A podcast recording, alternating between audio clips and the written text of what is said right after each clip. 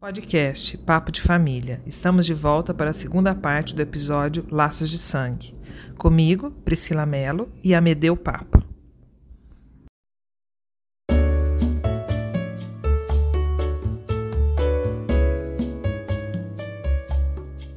Então vamos aproveitar esse gancho, Amedeu, e falar um pouco sobre a individualidade de cada um. O que você diria sobre isso? Bom, a gente vai, a gente estamos andando em ciclos, espero que seja um ciclo virtuoso aqui, né?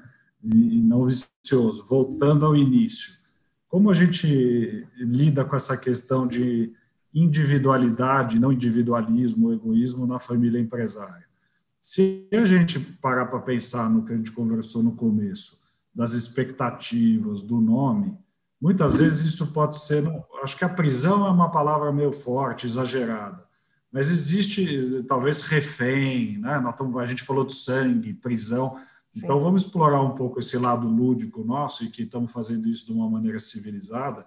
Mas muitas vezes as famílias ou essas expectativas podem fazer determinadas pessoas serem prisioneiras, né? Ou se sentirem prisioneiras, mesmo de uma maneira fantasiosa, é, de determinados caminhos, escolhas e destinos. Ah, eu sou, eu assim, né? E, e, também tem questões, acho que a gente tinha falado disso, né? mas talvez eu venha falar mais adiante. Às vezes é uma, uma expectativa, às vezes é um desejo, às vezes é um pouquinho mais perverso, uma certa chantagem emocional, né? Mas eu trabalhei tanto, a sobrevivência, eu construí isso para vocês e agora vocês não vão fazer nada, não vão cuidar. Então, como é que fica né, essa questão da liberdade? Eu posso fazer o que eu quiser, um quer ser artista, outro quer ser esportista, poeta, enfim, nem todo mundo, como você falou bem, nasce com esse DNA, com esse gene empreendedor.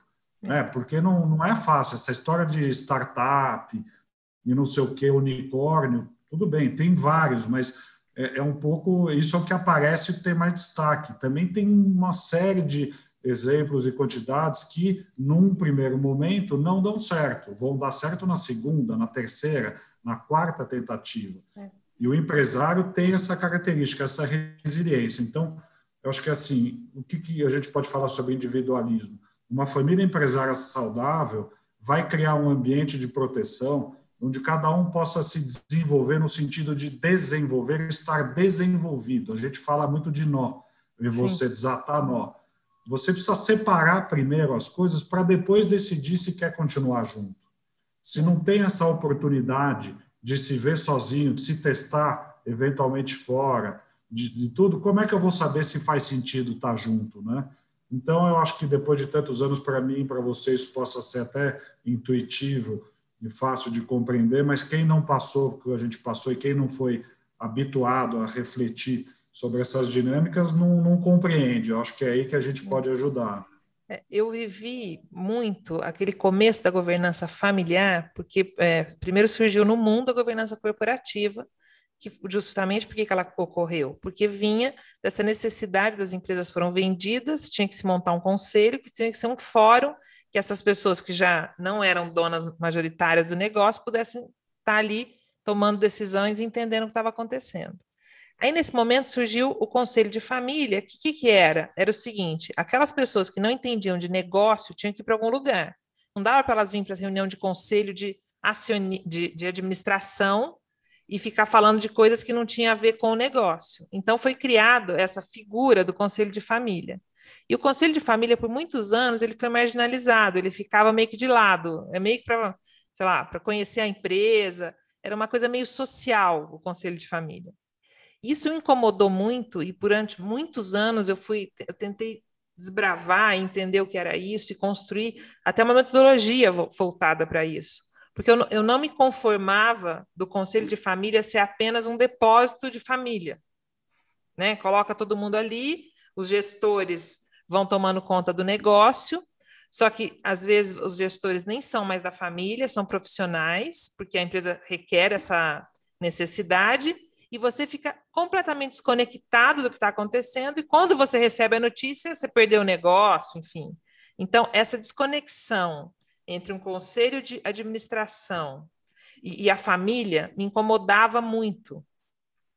E aí que eu comecei a tentar entender essa metodologia, como é que a gente construía essa história para que essas famílias tivessem segurança enquanto o negócio ia crescendo.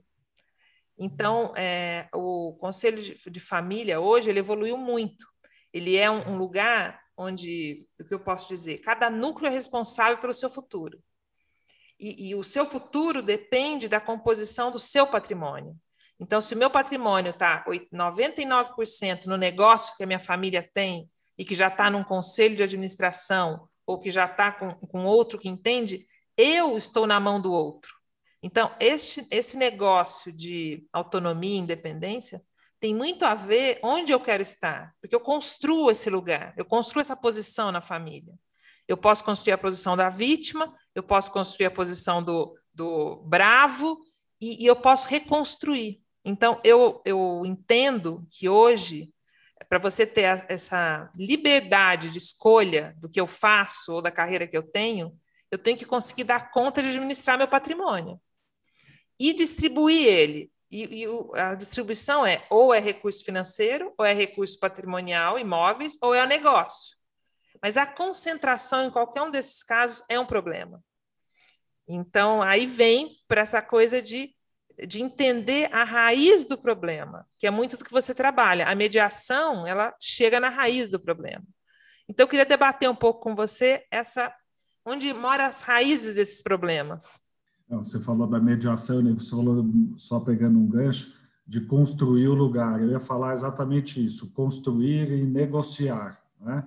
porque não é um hábito de a gente achar que é, pode e deve negociar em família também, porque tem, tem coisas que são, às vezes, né, vem do inglês aí, take for granted, né? já se imagina, seja pelo sexo, pela posição, pela primogenitude, que a sucessão, como você bem disse, tradicional, não a que a gente pratica, ela está pré-estabelecida.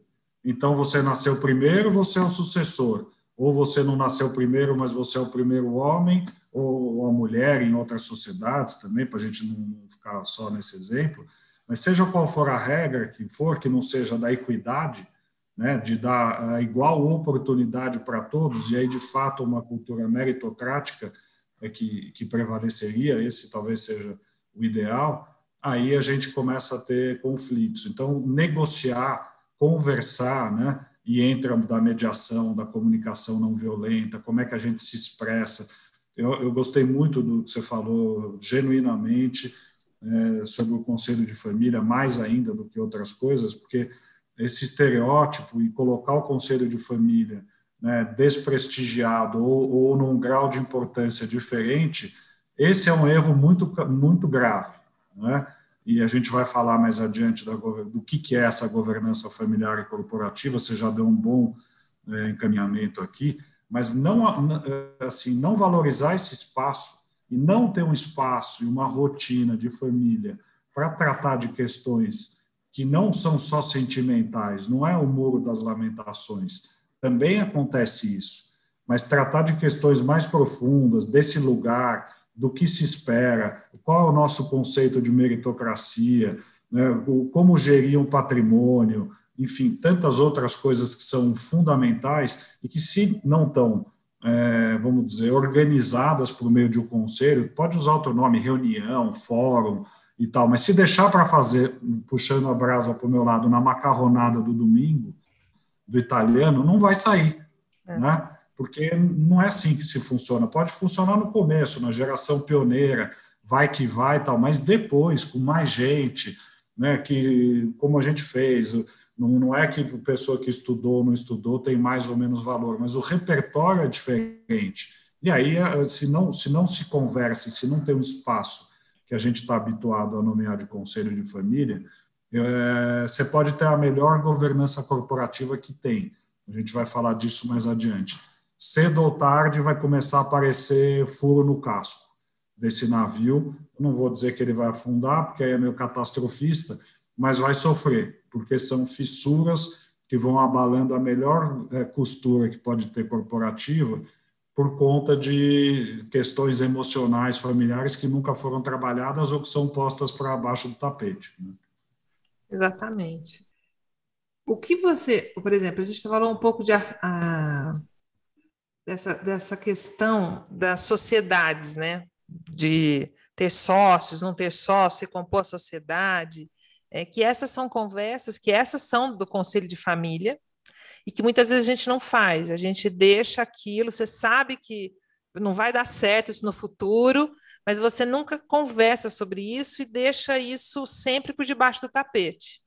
Aí, por exemplo, falta o patriarca ou a matriarca, e aí vem uma confusão, e, e a governança familiar é justamente para que você crie as regras do jogo para jogar com o patriarca, com a matriarca, é, sem alguma parte, assim, você cria um jogo e, e você tem regras claras para isso. É como é que você vê essa coisa das sociedades? Porque é isso que muitas vezes destrói os negócios, né? Não vou te devolver com outra pergunta, eu te passo a bola correndo, mas eu sou, obrigado, eu sou obrigado a dizer que você tem mais condição do, do que eu de responder. O que eu posso contribuir, porque você tem, né, e eu conheço pessoas que foram suas sócias, são excelentes profissionais, e trabalham cada um no, na sua vertente. Você fez um caminho, acho que muito bonito é, com relação a isso, e seria legal compartilhar. O que eu posso dizer com relação a isso é o seguinte: é muito importante ter a combinação tanto na entrada como na saída. E é, fazendo um paralelo, vai com, com outro tipo de sociedade que é tão comum quanto ou mais que a sociedade conjugal, casamento, namoro, na fase da empolgação e da euforia, é muito pouco comum, usual, que a gente já pense no desenlace. Ah, bom, e se não der certo? Aí fala, pô, mas então é isso é o anticlímax. Por que, que você está falando disso? Né? Então não vamos nem começar se é para falar. Então a gente tem muita resistência. O ser humano gosta no início das relações, sejam conjugais, societárias, de idealizar. Né? Então, assim, isso aqui é a ideia meio hollywoodiana do par perfeito, da cara metade e tal. Pode acontecer, pode durar a vida toda, pode não, pode não durar.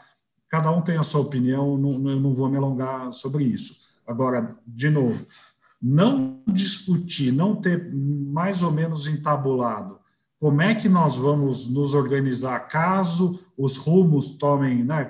E se a gente tomar rumos diferentes? E se acontecer um imprevisto?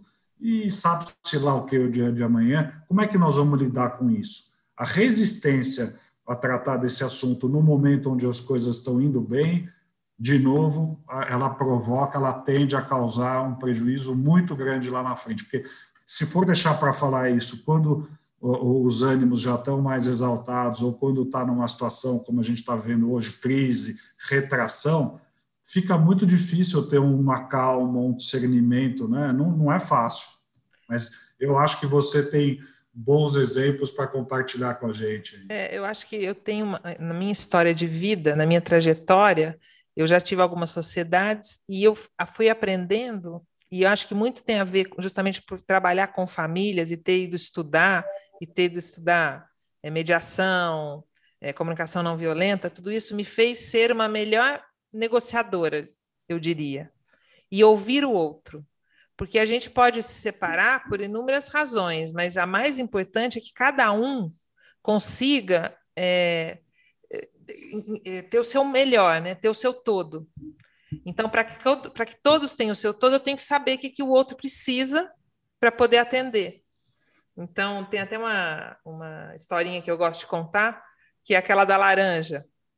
As duas crianças estavam brigando, e aí a, a mãe veio e fez um corte salomônico. Pá, cortou no meio a laranja e deu um pedacinho para cada um. E aí eles continuaram chorando e desesperados. Aí ela perguntou: Mas o que, por que você continua chorando? Ah, mãe, porque eu queria toda a casca para fazer um bonequinho. E você, por que você continuou chorando? Porque eu queria todo o suco para fazer um, um, suco. Enfim, se eu tivesse perguntado, já tinha resolvido a situação. Então, eu acho que nas famílias é muito por aí. A gente tem que conseguir entender o que. Então, para onde cada um está indo ou gostaria de ir. Então, eu quero morar na fazenda, ah, eu quero morar em Miami. Então, como é que a gente faz para você ir para a fazenda e eu ir para Miami? Tem uma linha aqui. E a gente vai ter que estar tá junto e muito mais junto para poder chegar lá. Então, onde os projetos se, juntam.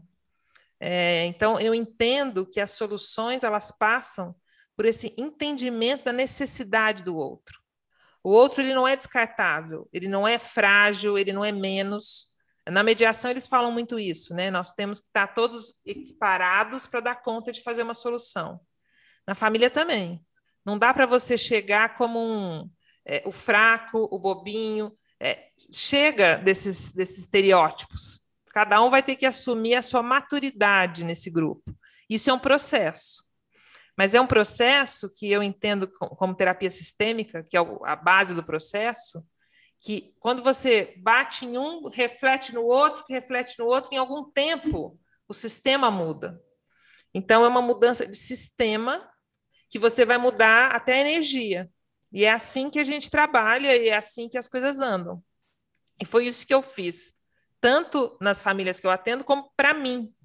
E tem funcionado. É, eu acho muito legal é, o que, que me vem à mente. A hora que você conta a história da laranja, que é muito simbólica, acontece isso, a gente vive isso, não só no Brasil, no mundo, né?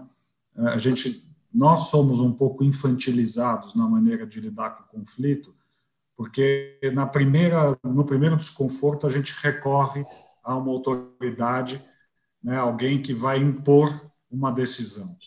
Né. Então, como a gente não está habituado a, a lidar com conflito e por nossa conta reconhecer a nossa parcela de responsabilidade nisso e buscar uma solução, a gente recorre a um terceiro que ingenuamente a gente acredita que vai concordar com o nosso ponto de vista, porque nós nunca estamos errados, é o outro, como você bem disse, que é o causador de todos os problemas. Então, é evidente que eu vou ser é, agraciado com uma decisão, seja judicial, arbitral, que vai me favorecer. Nunca é assim, né? Então, eu gosto também muito do, desse teu exemplo. E é, é assim, é, e é um pouco o que a gente vai falar em outro bloco mais adiante, que é a diferença do, da autoridade e do autoritarismo. A hora que a gente impõe e se acha né, na, na, no dever de resolver um conflito impondo algo, exercendo uma autoridade, como pai, como mãe, como tio, como qualquer figura de autoridade, sem ter essa escuta genuína, como você falou, a pessoa não se apropria daquilo. É um terceiro que me colocou. E o que a gente aprende na mediação é que o cumprimento dos acordos ele passa a ser espontâneo, voluntário, quando a gente foi parte da solução. Se eu construir aquilo e se eu estou de boa fé, né, e eu, eu agi, participei, eu sei do que eu estou fazendo, de que compromisso nós estamos assumindo, não vai precisar de nenhum Estado, poder, juiz, multa, nada para cumprir. A gente deveria cumprir espontaneamente os acordos que a gente se voluntariou a fazer. Né? É por isso que a construção em conjunto faz toda a diferença, porque eu posso ter o contrato mais bem elaborado do mundo e, e não cumprir, né? É, a construção do, do, do, contrato, eu acho que é a parte mais importante dessa família. Como é que ele estabelece as regras do jogo dele, deles, né? Enfim, esse é o ponto. O protocolo é a consagração de todo o percurso, de tudo aquilo que foi conversado, falado. Ele só vai ser o laço e está lá praticamente para não ser usado, é. É, porque nem é um documento né, com essa força executiva tradicional, mas ele tem um valor muito grande. Agora, não, nós jamais vamos fazer isso, eu e você juntos ou individualmente, bate uma família na porta, quer um protocolo, pois não, não é assim. Né? É, é tem que viver, não, não né? Não é dessa forma. É. Agora, vamos entrar um pouco nessa governança corporativa para a gente fazer um contraponto entre o que é a governança corporativa da governança familiar? É, eu acho que a gente pode começar de um pensamento que, assim, tem uma, uma figura que já não está mais entre nós, que eu gosto muito do campo da administração, que é o Peter Drucker. Né? Ele foi um filósofo, um pensador da administração espetacular, né? com inúmeras contribuições. Ele tem uma frase que eu gosto muito, que é assim, é, quem é que está resumindo a frase, né? A família está a serviço da empresa ou a empresa está a serviço da família? Porque se a empresa tiver a serviço da família, mais ou menos o que ele diz, nenhum dos dois vai dar certo e vai prosperar. Né? Então, acho que a gente pode começar a falar um pouco da governança corporativa com, com esse pensamento. A hora que a gente resolve empreender e montar um negócio, esse negócio deve ter vida própria e deve ter um cuidado, um zelo, um respeito é, muito grandes. Né? E aí a família não pode mais brincar com a empresa como se fosse um objeto ou algo ali de, da, da sua posse. Por quê? Porque envolve a sociedade. Passa a ter terceiros, funcionários, colaboradores, impostos, clientes, fornecedores. Você criou uma outra entidade, um organismo vivo. Pessoas que trabalham ali, que se relacionam. Tal. Então, a governança corporativa, você bem disse isso, ela cuida de alinhar os incentivos entre os proprietários, né, os stakeholders todos, quem é o dono, que não existe isso, quem é sócio, nem, nem se fala mais isso em dono, né, dos sócios e de quem administra. Como é que a gente consegue alinhar os interesses entre os sócios e quem é o contrato para trabalhar? Pode ter uma coincidência de parte dos gestores serem os, os sócios, a família e não. Como é que a gente organiza isso tudo? Como é que a gente se organiza para pagar em dia, para não dever imposto, para atender bem o cliente? A governança corporativa ela vai dar essa segurança. E se tiver um conflito societário, como é que isso não impacta os negócios? Como é que a empresa se protege no dia a dia de uma desavença ou de uma negociação, ou mesmo de uma fatalidade, alguém que morreu num acidente e tal, isso não repercutir. Tem N maneiras, holding, você falou de unidade de comando lá no bloco anterior, você me lembrou do Lodge, do João Bosco Lodge, que foi um dos precursores né, da governança corporativa, fez um trabalho para minha família, inclusive, excepcional, que foi engavetado e desconsiderado, infelizmente, e muitas das recomendações que lá ele já tinha falado sobre governança corporativa, se a família tivesse entendido e seguido, talvez não tivesse tido esse caminho e esse sofrimento. Então, muito importante a governança corporativa, ela tem uma certa autonomia e ela é fundamental. Agora, quando o controle é familiar, se a governança familiar, mesmo que no primeiro momento não tenha espaço, a gente falou um pouco disso, eu vou devolver para você, é, pode-se começar pela governança corporativa, a ausência de uma adequada governança familiar, mais cedo ou mais tarde, na minha modesta opinião, vai repercutir, vai impactar e vai atrapalhar a governança corporativa. Aí, pegando esse gancho do que você acabou de falar, eu entendo o seguinte: as empresas vão se desenvolvendo, os negócios vão crescendo e as pessoas não vão dando os passos em relação ao desenvolvimento da família. Então, o que eu vejo muito comumente, por exemplo, o patrimônio fica todo dentro da empresa, é, não tem recurso porque tudo reinveste no negócio. Então, assim, as famílias que, que têm mais é, condição de sobrevivência e de se organizar são aquelas que não estão concentradas e que já começaram a perceber esse movimento e começaram a gerar segurança para a família ou para as famílias dos sócios. Porque aí você consegue, de fato, ter é, uma segurança para que o negócio seja olhado como negócio e que este negócio, sim, esse sim, tem que é, adquirir, é, cumprir as metas e tudo mais. Porque a família é um outro organismo. Às vezes a família quer comprar um terreno que daqui 10 anos pode valorizar. O que, que a empresa tem a ver com isso? É, então, essas coisas, se elas não são separadas, você acaba drenando recursos da empresa para a família. Por exemplo, é muito comum isso, não sei se você já viu isso, mas eu já vi demais. Por exemplo, você tem um filho que entra estagiário e você dá um salário alto para ele. Aí esse filho está lá ganhando muito bem. De repente ele casa, aí ele tem dois filhos. Ele continua ganhando o mesmo tanto que ele ganhava como estagiário. Agora ele não é mais rico. Agora ele tem, ele tem, esse dinheiro já não funciona. A empresa não consegue dar mais. Aí o pai pega e dá um achego de alguma forma, e isso você vai criando uma situação que, na verdade, o empresário tem que começar a criar uma solução de segurança que não esteja é, linkada no negócio. Porque o negócio ele vai dar o dividendo que ele puder dar. E quando ele não puder dar, ele não vai dar. E se eu não tenho um, um, uma, um cargo executivo na empresa, não dá para eu, eu pagar um outro salário. Eu não tenho recurso. Então, e muitas vezes eu fui questionada, né? Que tamanho de empresa que tem que ser para fazer um conselho de, de administração, de gestão? Enfim, tem empresas que não comportam e que você vai ter que ter um, um comitê de gestão que vai fazer esse papel, mas ele não, não comporta, porque é uma estrutura cara, você tem que ter laço para isso. Aí você podia comentar um pouco sobre isso. Bom, então vou fazer uma confidência aqui, que é mais uma coisa que aproxima a gente. Essa história de caro e barato tem que ser desmistificada, porque assim o mundo hoje é, ele é muito mais acessível, digital, democrático do que foi na nossa época.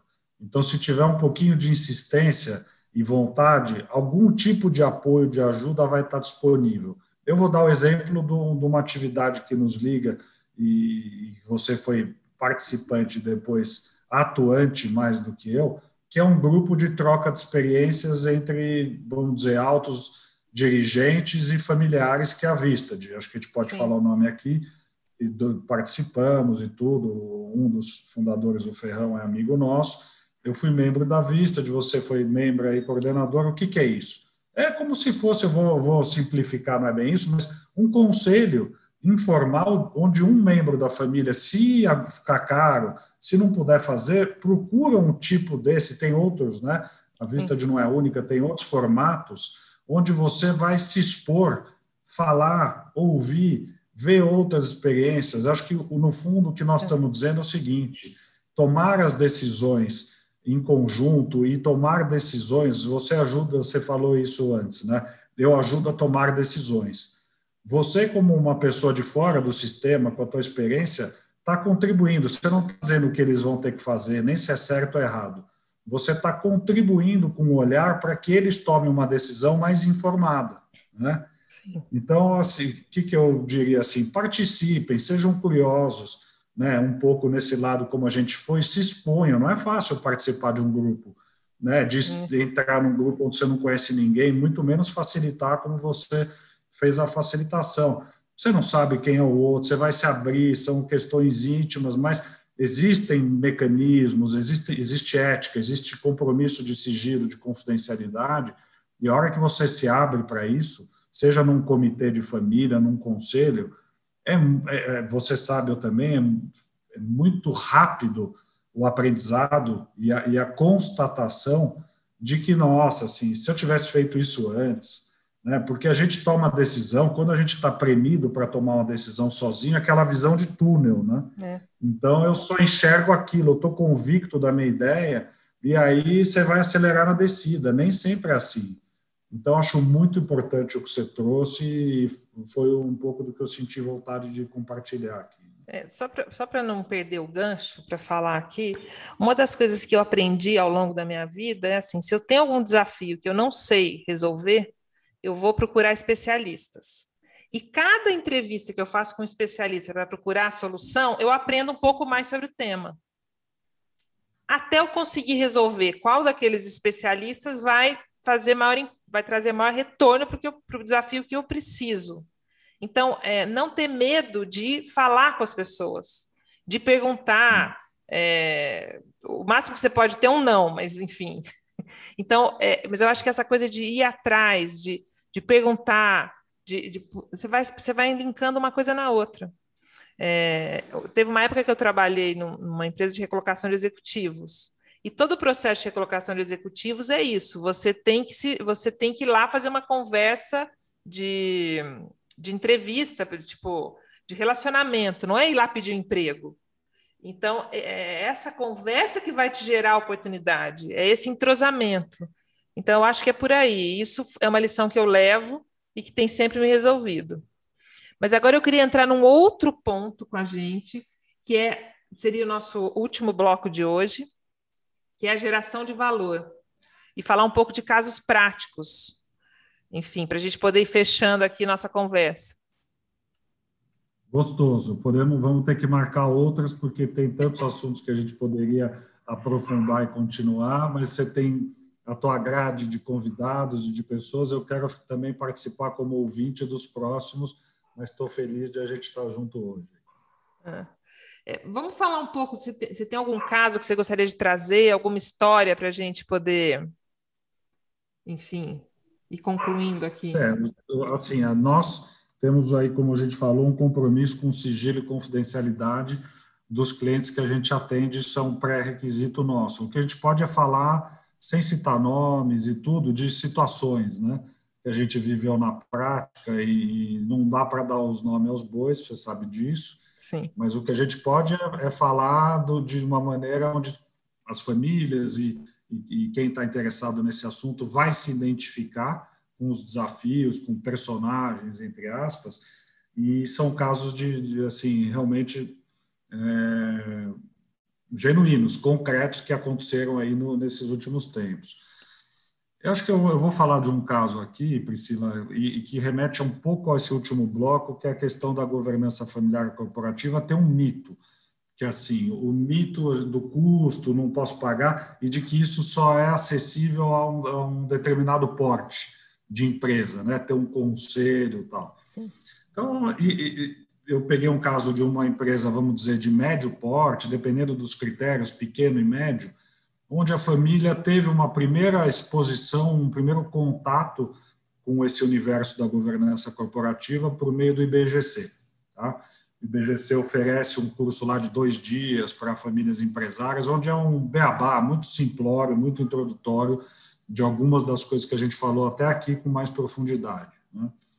O fato é, eles pegaram esse, esse primeiro repertório e tentaram utilizar isso, criar um conselho para resolver um conflito, de qual dos filhos eram dois irmãos, são dois irmãos, deveriam tocar o negócio. Como não havia um entendimento, eles criaram um conselho e fizeram um rodízio. Então, um irmão ficava um tempo como presidente do conselho e o outro como CEO, executivo, e depois de um outro tempo eles faziam o contrário, trocavam de posição. Você imagina o que pode ter acontecido? A gente não falou desse caso. Hum. É. O que, você acha que aconteceu?